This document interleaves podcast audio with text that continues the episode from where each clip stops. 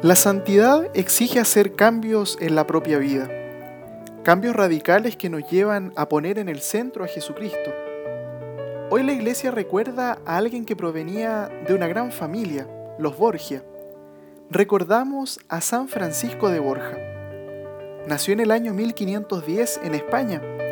Fue duque y luego de muerta su esposa y habiendo educado a sus hijos, ingresó a la compañía de Jesús conoció a San Ignacio de Loyola y esto hizo que su vida sufriera un drástico cambio. Ya en la vida sacerdotal, colaboró activamente en los inicios de la obra jesuita. De su estilo de vida se destaca la humildad con que vivía. A pesar de provenir de una importante familia y poder tener grandes honores, decidió vivir como un siervo de Jesucristo. Hoy pidamos su intercesión para que también nosotros podamos ser humildes como lo fue nuestro Señor.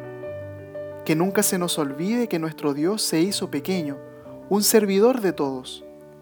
Y a eso estamos invitados nosotros. San Francisco de Borja ruega por nosotros.